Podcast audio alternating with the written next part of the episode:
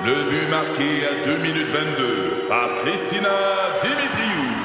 Avec l'aide de Sebastiano Brunet, Lucie Beaulieu, Tarek Malki, Jenny Agostino, Edith Chen, Emmanuel Jean-Pierre. Au hockey, comme en immobilier, pour réussir, ça prend toute une équipe. Et avec vos 5000 courtiers Remax, la force du réseau roule pour vous. Remax est heureuse de s'associer à Martin McGuire et Danny Dubé pour vous présenter le tout nouveau balado Bon Match. Le balado qui suit a été enregistré à l'extérieur de nos studios. La qualité sonore s'en trouve affectée. Veuillez nous en excuser. C'est 23. Vous aimez les voitures? Vous êtes intéressé par l'industrie automobile, la transition électrique? Vous voulez être au courant des nouvelles tendances sur le marché? Voici Ça tient la route avec Benoît Charrette et Alain McKenna. Salut tout le monde. Après vous avoir parlé en direct la semaine dernière de Vancouver, on se retrouve cette semaine dans Sonoma Valley, en fait, au nord de la Californie pour l'essai du modèle CX90. Nouveau modèle de la famille Mazda. Salut Alain. Bonjour Benoît. Alors, on est là ensemble à nouveau. Euh, évidemment, on va vous donner quelques détails qu'on peut vous donner, sauf que on peut pas tout dire. Il y a des impressions de conduite qui sont retenues jusqu'au 3 avril prochain. Donc, ça ira à l'émission de la semaine prochaine. Ça va être une grosse émission. Euh, la ça va- oui, euh, parce que là, on a Ioniq 6, on a le Mazda CX90. Moi, demain, je continue mon périple en Californie du côté de Los Angeles pour aller au Active Sphere Concept Reveal. Hein, ça menait tout un nom, ça. C'est Audi, euh, voiture électrique, bon, concept. Entendons-nous bien, euh, ça ira pas sur la route, ça. Mais ça donne une idée de ce qu'on va amener comme style dans les futurs modèles. C'est un peu ça le but d'un concept. Et jeudi, je serai à San Diego, donc on finit vers euh, le sud de la Californie pour la Prius Prime. Ah, ça, Euh, il y a eu, exact, il y a Ouais. eu euh, l'automne dernier le lancement de la Prius, nouveau modèle. Et là, on est prêt à présenter la Prius Prime avec, bon, euh, l'autonomie qu'on verra. Et ça aussi, il y a probablement un embargo. Donc, dans les prochaines semaines, vous allez voir. Puis la semaine prochaine, je suis au Salon de l'Auto à New York. Ah oui. Alors, il, y a, il, y a- il va y avoir beaucoup de choses. Fait que dans les semaines à venir, là, on va déborder de matériel pour vous. On sent que le virage électrique s'en vient parce que tout ce que tu mentionnes là a une composante électrique. Même ici, il y a, le, le l'hybride branchable. dans le Exactement, le, C90, le, le PHEV. qui est Là. un gros pas en avant pour Mazda. Puis, exact. euh, on entre Alors- dans le, le, le, le vif de l'électrification. là. C'est assez intéressant de ce côté. Ben, en fait, c'est ça. Parlons-en un peu parce que il y a, il y a quand même deux modèles de, euh, de EX80, de CX80. Ça va, Benoît? Ah, Seigneur. Les nomenclatures, là, c'est, c'est, c'est pas facile. Mais euh, ce qu'il faut savoir, c'est qu'il va y avoir. D'abord, c'est un nouveau modèle. Euh, on part avec. C'est le nouveau vaisseau amiral de Mazda, ça on peut le dire comme ça. Mhm. Il va y avoir, euh, c'est un 7 places. La Mazda 18, quand même, ils sont assez audacieux. Ils sont pas très grands. Oui. Bon, moi j'appelle ça un 5 plus 2. Les places arrière, là, c'est pas un Suburban. Là. Ben, c'est un gros, c'est un 6.9 plus endimanché. C'est pour ceux qui se rappellent du véhicule. Parce que c'est pas, c'est pas un. Mazda. c'est- C'était quoi la, la, la petite vanne là, qui avait euh, Oui, oui, ben non, 5 c'est pas, plus c'est 2, mais c'est pas, pas non plus non, non, ça. non, c'est pas ça non plus. pas de Mazda 5. là. Exact. Mhm. Mais euh, c'est intéressant parce que vous avez d'abord un moteur 6 cylindres en ligne euh, de 3,3 litres qui fait 340 chevaux, 369 livres de pieds de. Ouais. Euh, donc, 6 cylindres en ligne, on se place volontairement dans la cour des Allemands. Ouais. Euh, BMW qui fait des 6 en ligne, Mercedes qui fait des qui est revenu avec des 6 en ligne, moteur très équilibré, euh, moteur qui a aussi euh, du punch. Euh, il est équipé, euh, il y a un système d'hybridation douce à bord, Mhm. donc qui diminue évidemment un peu la consommation de carburant. Là, on a roulé deux heures avec un matin, c'est peut-être pas l'idéal pour vous donner un guide précis de la consommation. Mais il va aussi avoir, et ça c'est intéressant, un nouveau modèle avec, ben, en fait, un autre modèle avec un moteur 2.5 litres. Ça, c'est un 4 cylindres qui est associé à un moteur électrique et une batterie de 17,8 kWh. Donc, on va avoir 323 chevaux, 369 livres-pieds de couple Mhm. et 42 km d'autonomie. C'est une fiche technique très modeste euh, pour Oui. un véhicule branchable, parce que je pense que d'autres constructeurs sont rendus un petit peu plus loin que ça dans leur euh, technologie, mais bon, c'est un premier pas pour Mazda. C'est un premier pas pour Mazda. Alors ça, c'est un peu ce que ça donne. On l'a conduit. On va vous en parler un petit peu plus tard. Ouais. Euh, Est-ce que toi, tu avais des nouvelles particulières pour cette semaine? Oui, ben, je fais le pont entre ce dont on parlait la semaine dernière et ce qui va être un sujet la semaine prochaine. On parlait de Hyundai Ioniq 6 et de peut-être euh, le début de la fin pour la Sonata. Euh, ben, il va y avoir une nouvelle sénateur 2024 Oui. qui, va être, euh, en fait, qui va être dévoilée au Salon de Séoul. qui était dévoilé là, au début de la semaine. Exactement. On va avoir plus d'informations à la fin mars au Salon de Séoul, mais euh, ça a été présenté euh, quelques jours plus tôt euh, sous en version statique, évidemment avec des photos et ainsi de suite. Euh, on peut présumer que la sénateur 2024 et, et les années suivantes sera la dernière refonte majeure pour cette berline-là. Berline intermédiaire, en passant, qui continue d'avoir euh, de, de, de, de recevoir les accolades. C'est pas une mauvaise voiture comme ça. Non, puis euh, le nouveau modèle, il est spectaculaire. Oui, ben, visuellement, on a vraiment fait un pas en avant. Euh, la berline a un style que je qualifierais d'épuré malgré tout, là, avec des et ça c'est très Hyundai, avec des bandes d'ailes qui s'étirent sur la largeur de la calandre à l'avant, sur la largeur du haillon à l'arrière. Euh, c'est c'est vraiment une voiture très distincte. Il y a des phares à qui sont à Ouais. l'horizontale, mais qui sont cachés, qui sont dissimulés là, sous la sous l'espèce de bande lumineuse pour qu'on les voit pas quand ils sont éteints, mais qui vont probablement évidemment faire un, bon travail d'éclairage, ça, il n'y a pas de doute. Euh, on trouve aussi un aileron à l'arrière qui aide à rendre le véhicule un peu plus aérodynamique.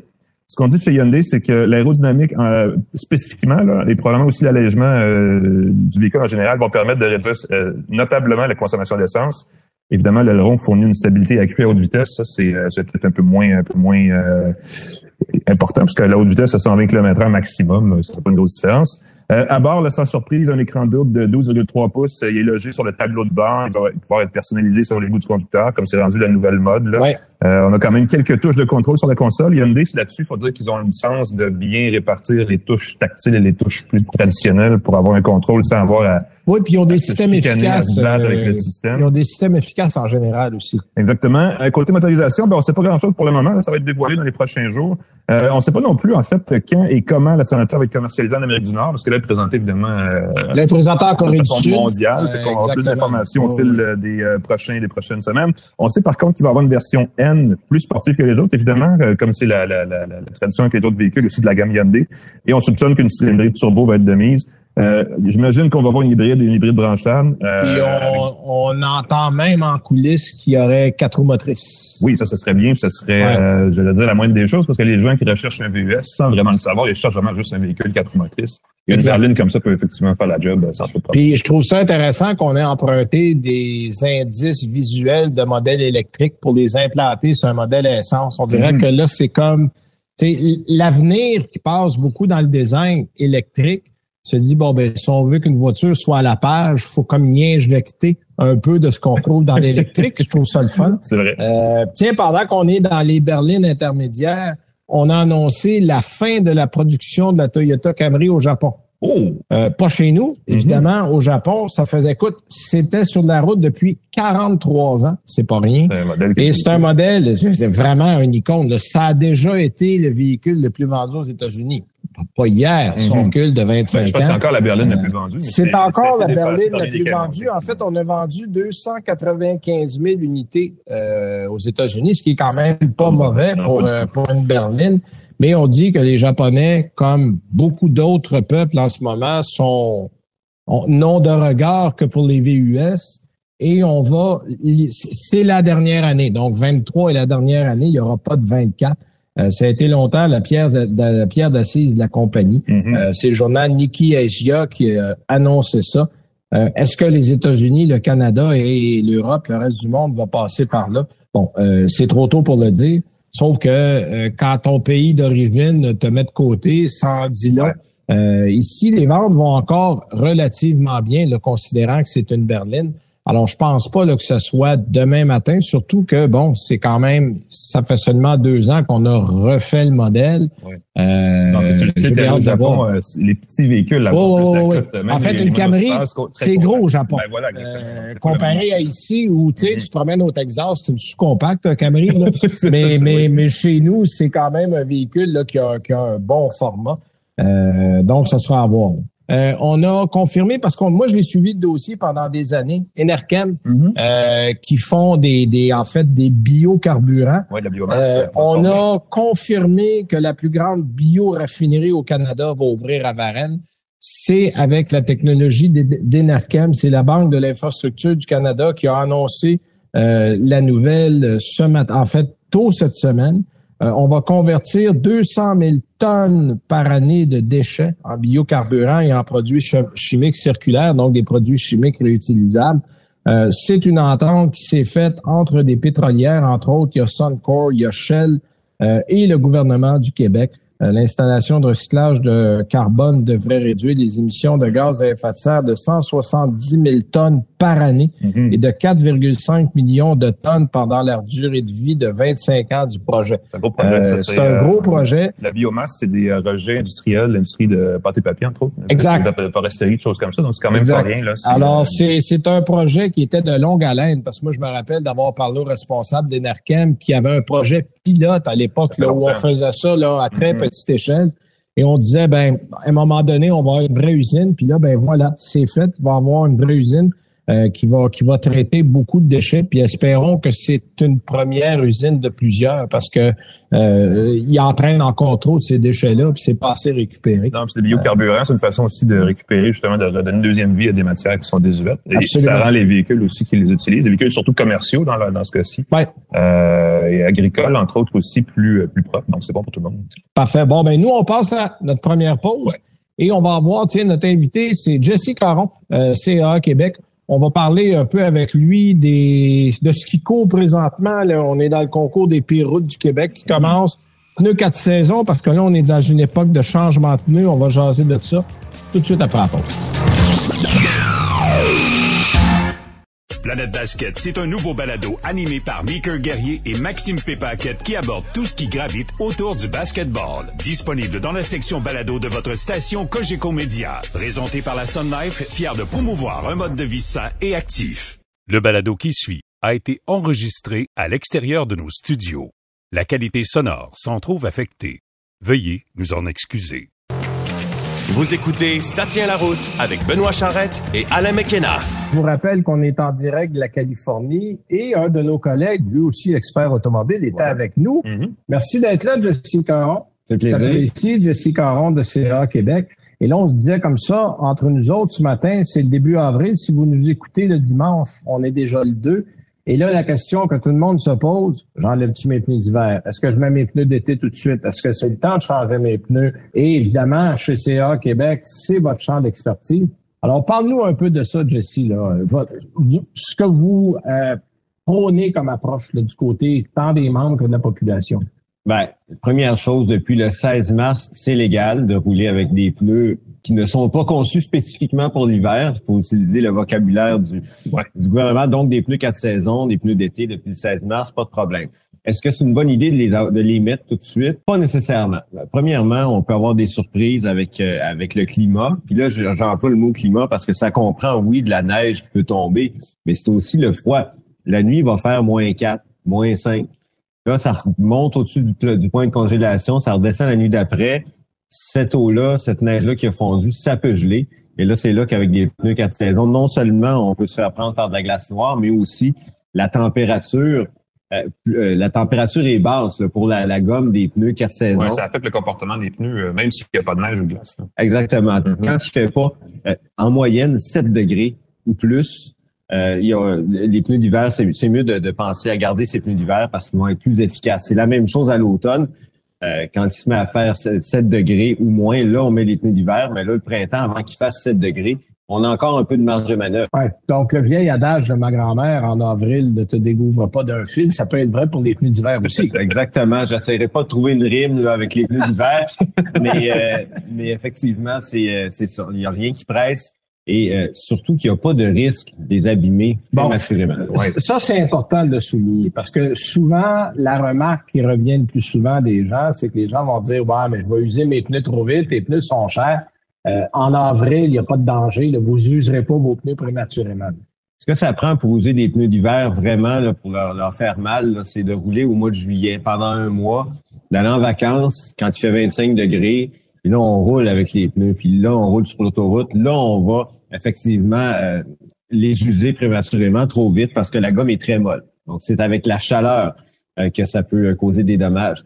Mais euh, quand il fait 0 degré, 5 degrés, avec les distances quotidiennes qu'on parcourt, qui ont diminué, hein, même depuis la pandémie, on sait qu'il y a beaucoup de monde qui font du télétravail, qui font un mix Ah oui, un peu des deux. Mhm. Donc à ce moment-là, c'est vraiment pas, c'est vraiment pas grave là, de, de sauter. Tu sais, puis faut, faut penser aussi que euh, faut prendre un rendez-vous pour ça. Ben, c'est ça. C'est peut-être le bon moment de prendre un rendez-vous, mais si on vous donne un rendez-vous le 20 avril, le 25 avril, il n'y a pas de problème. Aucun problème, euh, aucun problème avec ça. Euh, on avait déjà calculé à CA Québec les dates réalistes avec Météo Média, Ah oui? à partir desquelles euh, à l'automne, on devrait penser de mettre nos pneus, mais à partir desquelles au printemps, on peut dire OK, là, je peux passer à mes pneus quatre saisons. En fait, ironiquement, moi, j'ai tendance à être plus tôt que la moyenne à l'automne, puis plus tard que la moyenne au printemps. Euh, moi, généralement, le 1er novembre, mes pneus d'été et d'hiver sont installés. là. Une personne avertie en vaut deux.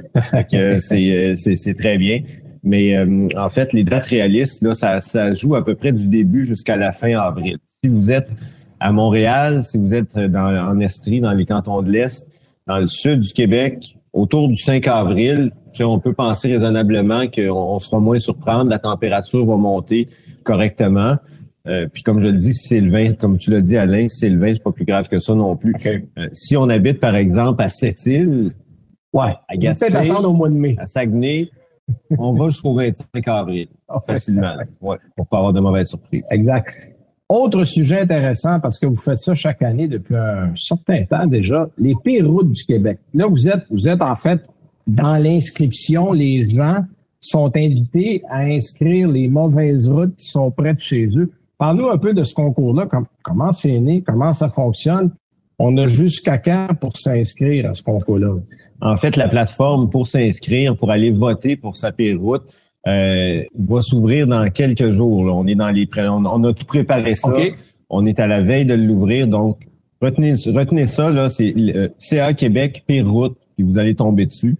Et euh, ben en fait, c'est quelque chose qui est né d'une ancienne plateforme ou d'un ancien service qu'on avait avec un téléphone là. Euh, ça s'appelait Info Nid Poule. Donc euh, Oui, les gens oui, nous oui. appelaient puis nous signalaient au téléphone des nids de poules. Comme quoi, le problème n'est pas si récent que ça. Le problème, Il l'avait par Téléx auparavant, puis il l'avait en code morse aussi.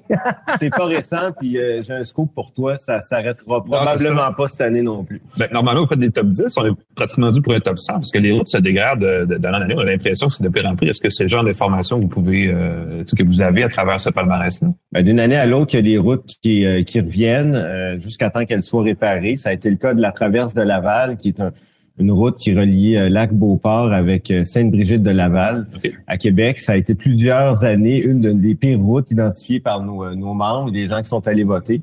Euh, finalement, ben, le budget a été débloqué. Puis il faut pas jeter la pierre aux municipalités, hein, parce que pour plusieurs d'entre elles, c'est des, des énormes investissements Ouais. qui sont nécessaires pour Oui, puis remettre quand on sait que tu as un dépassement de coût, généralement, à peu près après le premier coup de pelle, c'est- c'est- Les fameux extras, ben oui, c'est ça. Donc, les municipalités, bon, il y en a qui ont plus de moyens que d'autres. Il y en a, euh, il y en a que c'est pour lesquels c'est plus difficile.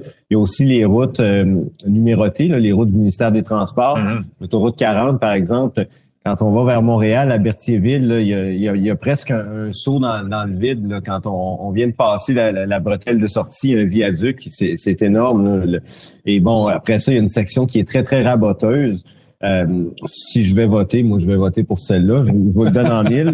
Euh, mais bon, donc, eux aussi, euh, ces gens-là, euh, doivent doivent être notifiés de ça. Puis euh, ça finit par faire des petits parce qu'on vient toujours à l'automne puis on Ouais. regarde quelles euh, routes ont été réparées puis lesquelles sont encore. Puis vous, à partir des informations que vous avez des membres et des gens qui vont sur le site, est-ce que vous, après ça, vous appelez le MTQ euh, pour dire, écoutez, là, euh, on a eu, je ne sais pas, moi je dis n'importe quoi, 50 000 personnes qui nous ont dit que cette route-là est affreuse. Il me semble que c'est un, c'est un nombre assez significatif pour peut-être aller jeter un coup d'œil. Bon, tu parlais tantôt, il y en a que c'est dans la cour des municipalités.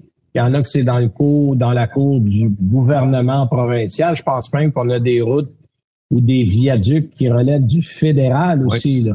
ben oui, Euh, les, ponts. ponts, entre autres, pour, pour nommer ceux-là. Est-ce que vous envoyez une notice aux gens concernés en disant bon euh, voici là euh, on a on a eu un vote en, en votre faveur mais c'est peut-être pas un concours de popularité C'est- C'est l'un des palmarès où on ne veut pas être. hein. Oh, C'est ça. Donc, euh, en fait, oui, on, on communique avec les municipalités, on communique aussi avec le ministère des Transports et euh, plus rarement le fédéral, là, parce que c'est quand même moins. Il y a quelques sections de route, mais c'est plus rare que- qu'elles sont dans, dans le palmarès. Mais effectivement, on communique, on les met euh, au courant. Euh, puis euh, on fait ça de façon très formelle, en envoyant des lettres, tout ça. Puis après ça, ben euh, on, on- est en contact avec eux pour voir ce qu'ils ont été en mesure de faire. Tout ça dans le but constructif, évidemment, d'améliorer l'expérience euh, pour les, les usagers, la sécurité aussi, et de soulager leur portefeuille. Parce que vous savez, comme moi, les, le véhicule qu'on qu'on est venu conduire en Californie aujourd'hui a des roues de 21 pouces. Oui. Hein? Euh, rentrer dans une poule avec ça, le- le- à deux pieds sur le frein, là, ça Ah peut oui. faire très, très mal.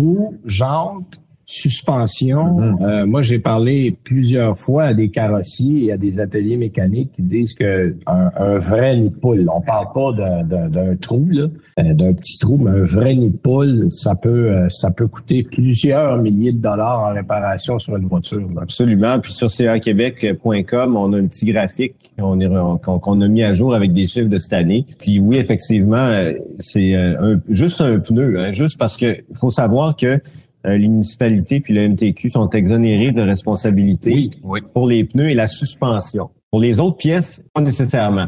Mais on peut réclamer en tant que, que, que victime d'un nid de poule. On peut quand même, si on pense que, euh, par exemple, on avait signalé qu'il y avait un nid de poule puis ça n'a pas été réparé, euh, on peut aller prendre des photos, mais il faut se dépêcher. Pour Oui. faire ce genre de réclamation-là, généralement, on a deux semaines. Il faut un dossier très bien documenté avec des photos, tout ça. Ça prend quelqu'un qui a du temps, Ouais. beaucoup de persévérance. Et ouais, euh, faut être pugnace. Là. Il faut Ouais. vraiment euh, se tenir à la gorge des municipalités pour avoir un gain de cause. Tout à fait. Puis sinon, ben, on parle de plusieurs centaines de dollars maintenant pour un pneu de 18 pouces et, et plus. Ah, là, ben c'est oui. deux- 200, Ouais. 200, Tu sais, tu 300 parlais de dollars. 21 pouces, là, dans le 21 pouces, en bas de 500 dollars du pneu, il y a presque rien. On parle d'un bon pneu, évidemment, là, mais c'est, très cher. Une jante, ça peut être 1000, un bras de suspension, une table de suspension facilement 400-500. Ouais. Euh, les, les embouts de violette de direction, il y a toutes sortes de pièces qui peuvent être euh, crochées, pas nécessairement brisées, mais une fois que c'est une Non, fois que ça a été endommagé, il faut la Ah, remplacer. Puis après, ça prend, euh, en bon français, un alignement, un réglage du parallélisme, on dire comme il faut, mais Oh! un alignement. On l'utilise pas souvent, celui-là. Non, hein? Alors, ça prend ça. Puis euh, en bas de 100 dollars, on s'en sort pas vraiment non plus. Donc, c'est vrai que c'est des dommages qui peuvent euh, qui peuvent monter très vite. Un conseil, là, si jamais vous arrivez devant un nid de poule, et vous savez que vous pourrez pas l'éviter. Freinez pas. Non. Ben, on peut ralentir, Oui, mais mais quand vous arrivez dedans, lâchez la pédale de frein. Exact. Ça, c'est sûr. Puis essayez pas de l'éviter non plus en faisant des cascades parce qu'il peut y avoir un cycliste à côté, il peut Ouais, y avoir une voiture qui s'en vient. peut bon. faire des tonneaux, ce qui n'améliorera pas, votre cause. Mhm. Parce que quand vous freinez, évidemment, vous compressez la suspension. Puis là, c'est pire. Vous allez rentrer dans le trou, puis là, la suspension n'aura plus de débattement. Là, vous allez tout arracher. Là. Puis en plus, Euh, les- je pense que les nou- nouveaux véhicules, surtout les véhicules électriques, sont plus lourds que jamais. Ça va probablement empirer aussi le problème. Tout à fait, exactement. Ça, c'est vrai. Euh, électrique ou non, c'est c'est de plus de plus en plus lourd, c'est c'est sûr. Euh, mais pour que ça marche, ça, les péroutes, il faut que les gens aillent voter. Allez voter, allez ouais. voter. Euh, le prix, dans le fond, que vous allez gagner, si vous allez voter, c'est peut-être de voir votre route monter dans le palmarès, puis qu'elle soit Un réparée. jour, un jour, elle va, elle va être peut-être réparée. Donc, euh, vous pouvez voter si vous avez deux adresses courriels, si vous êtes vraiment fervent puis vous voulez faire votre Ah, des trucs pour tricher. devoir de citoyen citoyenne. Utilisez deux adresses courriels. Vous pouvez y aller une fois par jour euh, par adresse, pas de problème. On est très ouvert à ça. Il faut publier du visuel. En plus, il y a des photos après quand on, euh, quand on voit le palmarès. Là. Ouais, ouais, on va On voir peut ça se comparer, euh, et, et pas nécessairement se consoler, mais quand même se comparer. Donc, ça va durer tout le mois d'avril, cette campagne-là. Donc, le, le site va être ouvert. Péroute, CA. Euh, c'est euh, c'est pour tout, c'est pour le bénéfice de tous. À partir du début d'avril, ce n'est pas un poisson d'avril, allez Non. voter. Ça va valoir la peine. Hey, Jesse, merci beaucoup pour ton temps, c'est très apprécié. On va te laisser aller faire ton après-midi sur la route comme nous, puis euh, on va se reparler bientôt. Merci à vous autres. Alors nous, on va à la pause et on revient après avec nos essais routiers. Planète Basket, c'est un nouveau balado animé par Meeker Guerrier et Maxime Pépaquette qui aborde tout ce qui gravite autour du basketball. Disponible dans la section balado de votre station Cogeco Média. Présenté par la Sun Life, fier de promouvoir un mode de vie sain et actif. Le balado qui suit a été enregistré à l'extérieur de nos studios. La qualité sonore s'en trouve affectée. Veuillez nous en excuser. Vous écoutez Ça tient la route avec Benoît Charrette et Alain McKenna. Alors, avant de parler de nos essais routiers de la semaine, Alain, je vais rappeler aux gens comment écouter l'émission. Euh, c'est assez simple. Si vous allez sur le 98.5 à Montréal, d'où on diffuse en général, euh, c'est vous avez de la section balado, vous allez Ça tient la route. On fait une mise à jour chaque semaine. À l'annuel de l'automobile, annuelauto.ca, on fait également une mise à jour chaque semaine ou vos plateformes préférées pour les balados? On est partout, on est là, euh, peu importe. Abonnez-vous, on vous le dit souvent. C'est la façon la Ben plus oui. simple. On vous avertit dès que l'émission est prête, que le balado est en onde. Et si vous voulez nous écouter, à Montréal, on est là le dimanche soir à 18h quand il n'y a pas de hockey. Quand il y a du hockey, évidemment, C'est on, pour ça, là, OK. à Sainte-Flanelle. Elle est pas simple pour rien. Voilà. Alors, euh, donc, euh, sur ces bons mots, Oui. euh, toi, et on ne l'a pas spécifié en début d'émission, mais tu nous parles de la Corolla euh, hybride. Hybride, exactement. Corolla hybride 2023. Euh, écoute, croyez-le ou non, parce que moi, je- je- je- j'ai appris ça tantôt, la Corolla est la voiture la plus vendue au monde. Oui. C'est quand même pas rien. Et l'année dernière, ben, au Canada, elle a déclassé la Honda Civic au sommet des voitures les plus vendues. On parle pas des VUS et des camions, mais des, des voitures les plus vendues au Canada. Oh, oui, c'est pas en avant d'un F-150, là. Non, mais, Mais, euh, dans les voitures, c'est le modèle le plus on a vendu. détrôné une Civic qui était la plus vendue des- dans les voitures depuis 24 ans au pays. C'est quand même euh, Ouais. quelque chose, c'est tout un succès. Euh, J'imagine évidemment que le succès va continuer cette année là, pour la petite berline de Toyota, étant donné qu'elle a eu droit à quelques nouveautés qui la rendent un peu plus élégante cette année peut-être. Et dans le cas de la Corolla hybride, ben, moins énergivore encore. Euh, L'hybride qui, en passant, là, est vendu en trois versions et qui peut être aussi livré avec un rouage intégral. Euh, ce qui devrait faire réfléchir les gens qui achètent un VUS principalement pour avoir un véhicule à quatre roues motrices. C'est pas rien, ça. Ça fait une belle combinaison technique. Non, puis, tu sais, on, on parle souvent d'environnement, mais tu sais, c'est un paquet de petites choses. Mhm. Un Corolla, c'est pas un véhicule qui est très grand, mais qui a de l'espace pour la famille. Tu sais, les gens pensent toujours, j'ai un premier enfant, je veux euh, une fourgonnette. Euh, wow. Attends, là, on- ça va vite. Au troisième, on, on va dire, OK, au troisième, probablement qu'il faut commencer à y penser. Mais les deux premiers, là, euh, pas besoin d'une fourgonnette. Là. Non, exact. Puis une Corolla hybride, ça boit pas. Euh, tu vas faire entre 4 et 5 litres au 100 km. Bon, l'été, là, Mhm. l'hiver, ça va être un peu plus, mais c'est extrêmement économe. Puis effectivement, tu as quatre roues motrices. Alors, qu'est-ce qui manque au jeu? Des bons pneus, il y a tout ce qu'il faut. exactement. Et le prix de ce véhicule-là est encore Voilà. réaliste. Là. Exactement. Tu parlais de consommation. Sous le capot, là, la Corolla hybride euh, échange en fait le 4 cylindres de 2 litres euh, des versions là, non hybrides de la Corolla pour un 4 cylindres de 1,8 litres auquel on a jumelé pas un, mais deux moteurs électriques. Pas des gros moteurs, évidemment, Non. on s'entend. Euh, mais tout ça mis ensemble, la voiture a droit à une puissance de 134 chevaux, ce qui euh, est tout à fait correct. On parle souvent de véhicules hein, de 400, 500, 600 chevaux avec surtout dans l'électrique. Maintenant, il y a une espèce de surenchère. Oui. Euh, et, et- et on se rend compte à quel point l'époque où les véhicules faisaient même pas 100 chevaux est loin derrière nous. Ben oui. Et pourtant, ça prend pas tant de puissance que ça. Euh, dans le cas de la Corolla, c'est transmis aux roues motrices à travers une boîte à transmission varia- euh, variable, de variation continue, une fameuse CVT, euh, qui aplanit évidemment les accélérations et les reprises. Disons que c'est pas exactement la voiture la plus puissante en ville. Oui, mais si au départ, tu achètes consciemment Corolla hybride, je pense pas qu'il y a personne qui achète ça pour aller faire des courses d'accélération dans les parcs industriels un samedi soir. Exactement. On parle évidemment des VUS comme des véhicules utilitaires, mais cette voiture-là reste utilitaire. C'est clairement pas une voiture sportive, mais au contraire, elle est très utile. Euh, on, obtient, on obtient une consommation d'essence dans le cas de l'hybride qui avoisine les 5 litres au 100 km. Évidemment, ça dépend comment vous conduisez, mais dans le pire des cas, en tout cas dans le pire des cas, durant mon essai, la consommation moyenne a grimpé à 6,4 litres au 100 km. Puis là, tu es en Et hiver. là, on était il y a 10 jours, il faisait moins 5 environ. Ah ouais, c'est ça. Euh, pas mal de villes et de banlieues, donc c'est pas juste de l'autoroute, parce que souvent, il y avait cette espèce d'équilibre ville-autoroute et les hybrides performent mieux en ville, en Ben, c'est ce que j'allais dans dire. des cas. Un hybride, en général, va avoir une aussi bonne cote de consommation en ville que sur autoroute Exact. à cause, justement, du moteur électrique qui va récupérer l'énergie et utiliser moins d'essence au passage. Exact. Il n'est pas euh, impossible de faire 5 litres au- et demi environ aux 100 km sans, sans se forcer, là, sans vraiment faire de l'accélération, pour soit conduire de façon particulièrement euh, euh, douce et tout le kit. Là, on peut quand même s'en tirer plutôt bien. Euh, à bord aussi, il y a de la nouveauté en 2023. Il y a le système euh, multimédia de, Toy- de Toyota qui s'appelle le Toyota Multimedia System. Donc, c'est Ben la oui. même chose en anglais. Euh, c'est de mise partout. C'est pas le système le plus imposant. hein. On parle d'un écran de 8 pouces qui est quand même assez euh, discret. Euh, juste assez grand pour bien voir ce qu'il y a à la- à évidemment. Il vient avec une interface minimaliste que Toyota a révisée il y a deux ou trois ans, qui, est- qui est devenue une des bonnes interfaces. Oui. Et agit bien. Pas de flafla, pas de casse-tête, pas de 36 menus. Euh, est efficace, donc, et euh, aussi est compatible avec CarPlay et Android Auto sans fil. Là, ce qui est intéressant, c'est que ça, on le dit à peu près à chaque semaine depuis plusieurs mois maintenant, que CarPlay et Android Auto sans fil sont dans les véhicules et c'est rendu pas mal standard dans tous les véhicules. Bientôt, on va faire comme les francs BS, on va arrêter d'en parler. Il va falloir effectivement juste le spécifier quand ce sera pas là, parce que c'est rendu pas mal l'inverse. Encore ici, là, à San Francisco, avec euh, les véhicules Mazda, ils l'ont tous. Et Mazda ont été lents à adopter ben, ça. Je, je t'ai pour dire, si Mazda est rendu là, à peu près tout le monde est rendu là. Exactement.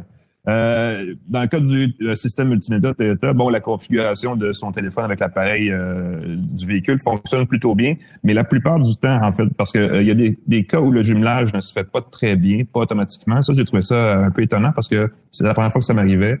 Dans les véhicules Toyota, ça avait été deux véhicules en ligne que j'ai essayé. Dans les deux cas, j'ai eu le même problème de jumelage c'est des détails évidemment là, mais euh, pour les gens qui par exemple mettent une, un système, une route dans le système de navigation de leur téléphone, ils pensent que ça va tout de suite se transférer. Quand ça arrive pas, c'est un peu embêtant.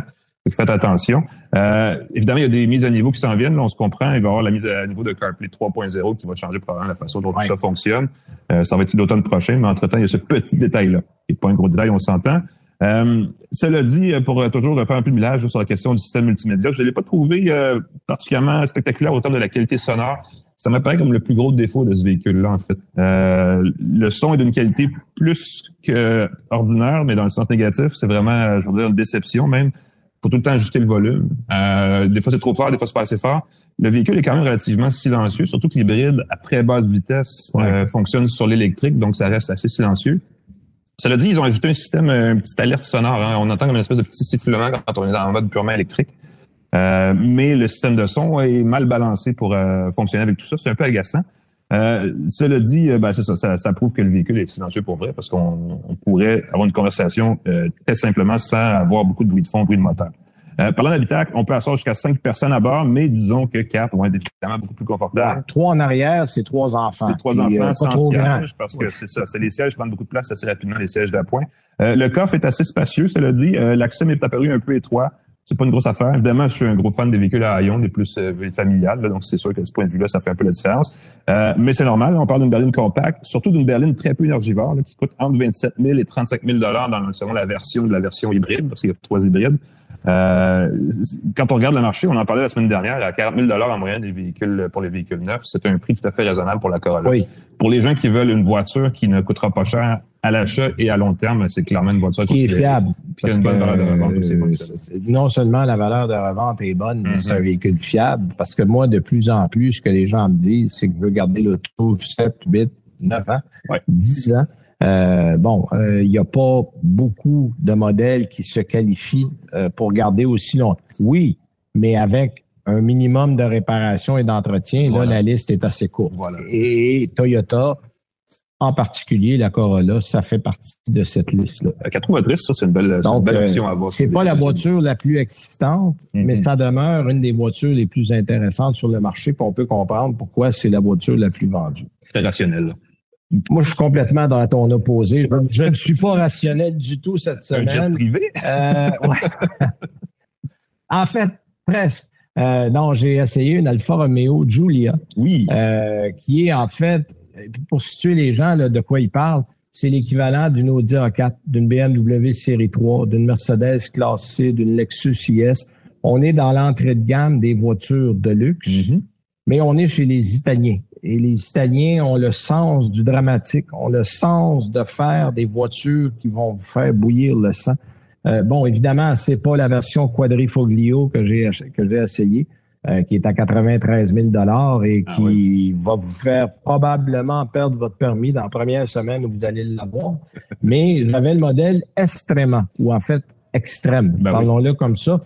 Euh, c'est une version, en fait, qui est nouvelle parce qu'il y a eu euh, en 23 deux nouveaux modèles, la Lusso et la Estrema, qui sont en fait des voitures plus équipées du modèle de base. Donc, c'est le même moteur 4 cylindres 2 litres de 280 chevaux. Ironiquement, c'est le même bloc moteur que notre Dodge Hornet de la semaine passée. Ah, wow! Alors, mais avec un peu plus de chevaux. Pas dans le même contexte, en tout cas. Pas dans le même contexte. Euh, c'est une voiture qui est orienté vers le conducteur. Si vous aimez conduire, c'est vraiment une voiture pour vous. Euh, autant au niveau de l'orientation du système euh, d'interface des écrans, autant au niveau des sièges qui galbent très bien, la position de conduite, le volant. On a les grosses palettes de changement de volant Ah euh, oui. parce que c'est un véhicule avec une boîte automatique, mais on peut changer les vitesses au volant. Euh, et comme tous les modèles Alfa Romeo et les modèles Maserati et même Ferrari, les palettes sont fixes sur le volant. Donc, peu importe si vous tournez le volant, les palettes restent toujours à la même place. Parce que ça, il y a deux écoles de pensée là-dessus. Il y a des gens qui disent que les palettes devraient toujours être non sur la colonne, mais sur le volant. Quand mains. on tourne, ça suit les mains. Puis d'autres qui disent, non, moi, je sais où aller sur la colonne. Alors, on est du côté de l'école de pensée des, des euh, palettes fixes Mhm. du côté d'Alfa Romeo. De toute façon, en grosseur qu'ils ont, si vous les ratez, c'est de votre faute. Ben, ils sont très longs. Oui, oui, ils sont très longs. Je veux dire, on peut même, les, les yeux fermés, réussir à, changer le rapport. Il n'y a, il y a vraiment pas de chevaux, de, de problème. Euh, bon, je parlais de chevaux, il y en a 280. Euh, il y a plusieurs modes de conduite. Mhm. Moi, j'avoue que j'ai passé presque toute la semaine en mode sport. Trouve que c'est le plus équilibré au niveau de la conduite. En mode confort, ça a tendance à partir lentement. C'est un peu paresseux au départ. Euh, c'est une voiture qui est basse. Tu sais, les gens disent, mon Dieu, c'est parce qu'on conduit à peu près juste des VUS maintenant. Puis à chaque fois qu'on tombe des autos, on dit, mon Dieu, qu'elle est basse. C'est vrai qu'elle est basse, mais c'est aussi ça qui fait son plaisir. Parce qu'on a une très bonne sensation de la route. Et les voitures italiennes à ce chapitre-là savent comment faire. On a on, euh, la moindre petite euh, écartade, le moins petit, euh, la moindre petite courbe, on la sent. Il y a vraiment une communion qui se fait entre le véhicule et la route. Euh, on a des pneus de bonne taille, des pneus Pirelli, très performants. Bon, évidemment, on parlait plus tôt dans l'émission avec Jesse des nids de poules. Euh, Ça je va vous pas bien avec conseille fortement de ne pas aller dans des routes qui sont trop mauvaises parce que c'est pas une voiture à nid de poule. Mhm. Quand la route est belle, ça va très bien. Euh, mais c'est une voiture qui est raisonnablement confortable. Disons-le comme ça. Ben, axé sur la Euh, performance C'est un véhicule, même dans sa formule de moteur 4 cylindres 2 litres, dans sa formule de base, qui Mhm. est axé sur la performance. Bon, le Estrema, qu'est-ce qu'on amène en plus sur ce modèle-là? Ben, on en fait, on ajoute de l'équipement. Euh, c'est basé, le modèle Estrema, sur le Veloce, euh, qui est déjà un modèle bien équipé. Euh, on va ajouter évidemment à ça, il y a les quatre roues motrices, il, y a, il y a le limite, un différentiel à glissement limité. Ah oui. Donc ça, quand on veut un petit peu pousser la note, ça va faire en sorte que la tenue de route est de loin supérieure. On a une suspension adaptative euh, qu'on retrouve sur le quadrifoglio. On l'a mis dans une version moins puissante, l'extrêmement là. Euh, on a même euh, des accents de fibre de carbone à l'intérieur. Les roues de 19 pouces qu'on retrouve aussi sur le quadrifoglio. En fait, c'est un modèle habillé beaucoup dans le style du quadrifoglio, mais dans une version un peu dégonflée, euh, ce qui lui donne quand même beaucoup de caractère. J'ai beaucoup de plaisir au volant de ce, ce véhicule-là. Le seul problème des modèles Alfa Romeo, c'est la fiabilité. Euh, c'est des modèles, il y a certains modèles, comme ça on dit, euh, c'est pas si un jour il va briser, c'est quand il va briser. Euh, et, et moi, souvent, ce que je donne comme conseil, et je le donne à peu près euh, à chaque fois que je tombe dans des modèles mini, Land Rover, Jaguar, Alfa Romeo, Mhm. euh, ceux qui traînent à la, la- en queue de peloton d'à peu près tous les sondages de fiabilité de la planète, louez-le. Euh, louez-le, puis après les trois ou quatre ans, euh, quatre, on étire déjà la sauce, mais mettons trois, si vous faites pas trop de kilométrage, Mhm. remettez les clés. Euh, parce que généralement, en plus, même dans le marché qu'on connaît en ce moment, où un véhicule de trois ans vaut plus cher qu'un véhicule neuf, dans ces modèles-là, On reste perdant. on perd même après trois ans. Euh, moi, j'ai plusieurs amis qui connaissent, heureusement, de bons mécaniciens qui ont acheté des vieilles Jaguars. Parce qu'une vieille Jaguar, ça vaut rien. C'est comme une vieille Mercedes. Parce que acheter, en fait, entretenir ça, euh, quand on tombe dans l'électronique et des pièces, ça coûte la peau des fesses. C'est un loisir euh, qui coûte Euh, c'est un loisir extrêmement coûteux. Mhm. Mais des gens qui ont des bons contacts ou quelqu'un qu'ils connaissent vont être capables d'acheter une voiture qui coûtait très cher euh, pour le dixième de ce qu'elle coûtait aujourd'hui. Et ça demeure des voitures très plaisantes. Donc, c'est pas le côté plaisant pour vraiment en question. Euh, Alfa Romeo, autant pour le Stelvio, euh, qui est un VUS extrêmement plaisant à conduire, mais c'est la fiabilité, euh, même là, le véhicule qu'on avait qui a 8000 km, parce que je l'ai eu un petit peu vers la fin, parce que je devais l'avoir plus tôt l'an dernier, puis j'étais parti, on m'a remis ça plus tard. Euh, sur certaines routes là où il y a un peu d'inégalité, là, j'entends des craquements en arrière, Oh, j'entends des petits craquements dans la porte sur un véhicule presque neuf. Moi, je veux dire ceci à propos des Alfa Romeo. J'ai l'impression qu'ils ont raté une génération de mise à niveau des, euh, des matériaux de finition à l'intérieur. Ça a l'air un petit Oui. peu, parce qu'on compare des BMW, des Audi, des voitures qui sont extrêmement de très haute technologie et ça paraît dans la façon dont l'habitacle Ben, est en fini. fait, c'est ça. on Puis- manque un peu de ça dans Alfa C'est- Romeo. là. Et là, la compétition. Ben voilà. La concurrence a. Puis, écoutez, détrôner les Allemands à ce chapitre-là, c'est un travail de tous les jours Mhm. parce que eux misent beaucoup sur ces modèles-là. C'est ce qui les a fait vivre pendant des années et ils ont le savoir-faire qui est acquis depuis des générations. Et tu as des compagnies qui veulent se racheter. Euh, les Italiens ont de leur côté, moi j'appelle ça le côté ludique. Conduire une voiture italienne, peu importe le modèle, il y a un côté ludique, déjanté, drôle. C'est imparfait, mais c'est comme ça qu'on les aime. Mhm. S'il était trop parfait, ce ne sera pas une voiture italienne. Alors, il y a, il y a- ben, c'est ça. Donc, il y a ce côté-là. L'inconvénient de ça, c'est qu'en termes de fiabilité, on n'est pas à la bonne page. Il y a Mhm. encore du travail à faire. Mais si vous voulez quelque chose de différent, euh, de, de, de- de- d'unique, il n'y a rien dans cette catégorie-là qui se mesure honnêtement à ce véhicule-là. Euh, sauf que bon, il faut prendre le beau risque puis dire bon, je vais y aller quand même. Cela dit, j'ai quand même eu du plaisir dans ma semaine euh, et je pense que le moteur 2 litres est le moins risqué du lot. Euh, Parce que le quadrifoglio, d'abord, il faut être, il faut être euh, en moyen là, parce qu'on est à plus de 100 000 dollars si on ajoute quelques options. Et le moteur est un moteur extrêmement puissant. On est à 505 chevaux. Ah bon, ben voilà. Sauf que la fiabilité, là, est encore plus fragile. Puis honnêtement, pour l'avoir eu ici l'été, euh, parce qu'on on conduit pas ça l'hiver, là, ce, ce n'est pas un véhicule. Ça, c'est un véhicule qui va ouais. de mai à novembre, puis, puis, puis octobre de préférence, juste pour être On change sûr. pas de pneus, on change d'auto. Oui, oui, oui, oui, Ouais. parce que c'est pas, pas fait, c'est trop mauvais pour rouler l'hiver ici. Et euh, on ne peut pas exploiter la puissance de ce véhicule-là ici, donc c'est un petit peu frustrant. J'ai aimé la, la version 2 litres pour ça, un peu plus tranquille, mais suffisamment intéressante, surtout dans la version Extrema, là, qui est en passant à 59 600 dollars pour ceux qui se posent la question. Pas si extrême que ça. Ben, ça se compare très bien à un modèle 340, Ben oui. mettons, euh, chez, bon, même s'il y a un six cylindres dans le BMW, mais en fait d'équipement.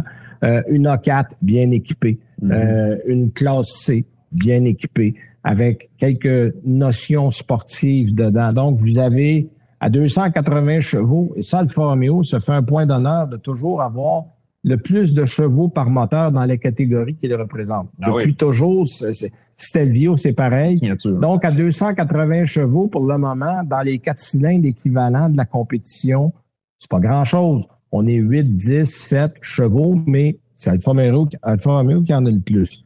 Donc, ça, c'est intéressant. Euh, c'est intéressant parce que vos voisins en auront pas une. Dire ça. Il y a la- Euh, rareté du il y a une exclusivité quand vous achetez une Alfa Romeo que vous ne retrouvez pas dans d'autres modèles parce qu'une A4, une série 3, une classe C, euh, on en, Ben oui. J'ose pas dire qu'on s'en fasse dedans, mais c'est pas rare. On en voit beaucoup. Et là, il va avoir beaucoup moins de modèles avec ça. Fait que ça, ça reste un modèle intéressant qui demande encore à travailler au niveau de la fiabilité. Mais comme je le disais tantôt, si vous voulez sortir du lot, vous démarquer un peu, Voilà. c'est le modèle à avoir. Alors voilà, c'est tout pour cette semaine. Ouais. Je voulais te dire un grand merci. Là, on va avoir, on le dit au début de l'émission, deux nouveautés la semaine prochaine, Ioniq 6 CX90. Je vais être au Salon de New York, donc on a plein d'affaires à vous donner comme, euh, comme information. Merci à Jean-Christophe. Voilette. Merci à Alain. Et à une prochaine, tout le monde. Soyez prudents. Bye bye. C'est 23. Planète Basket, c'est un nouveau balado animé par Meeker Guerrier et Maxime Pépaquette qui aborde tout ce qui gravite autour du basketball. Disponible dans la section balado de votre station Cogeco Média. Présenté par la Sun Life, fier de promouvoir un mode de vie sain et actif.